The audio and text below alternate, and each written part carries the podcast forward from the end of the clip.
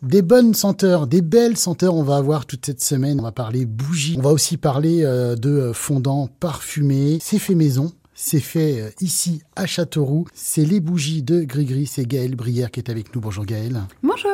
Quel est votre parcours? Alors, eh bien, déjà, moi j'ai 35 ans. J'ai commencé en étant esthéticienne. J'ai travaillé pendant 10 ans en parfumerie. Donc, du coup, le parfum et moi, ça a toujours été euh, une grande histoire d'amour. Et puis après, euh, j'ai vaqué à divers postes de commercial, dont mon dernier qui était commercial dans la coiffure, avant de me reconvertir donc dans les bougies. Présentez-nous les bougies de Gris-Gris. Donc, les bougies de Gris-Gris, je les ai créées il y a 3 ans durant le premier confinement. Donc, ce sont des bougies en cire végétale de soja avec des parfums respectueux de notre santé, c'est-à-dire sans perturbateurs endocriniens et sans substances cancérigènes.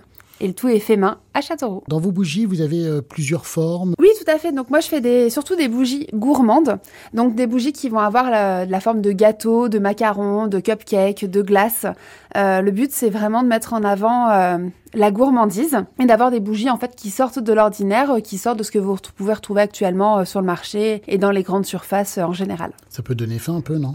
J'ouvre l'appétit. C'est souvent ce que je dis quand les gens me découvrent sur divers stands.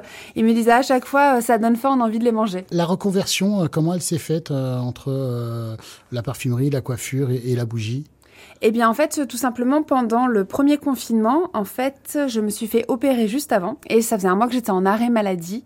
Donc ça faisait déjà un mois que j'étais confinée chez moi, donc je m'ennuyais pas mal. Avant le confinement C'est ça. Et en fait, c'est simple, je devais reprendre le 16 mars et on a été confinés le 16 mars. Donc du coup, euh, voilà, ça faisait déjà un mois que j'étais enfermée chez moi et donc j'ai essayé plein d'activités euh, manuelles pour euh, bah, pour m'amuser, pour me détendre en mhm. fait, parce que j'avais déjà regardé tout Netflix. Et du coup, eh ben, je me suis dans les diverses activités manuelles que j'ai testées, j'ai testé les bougies.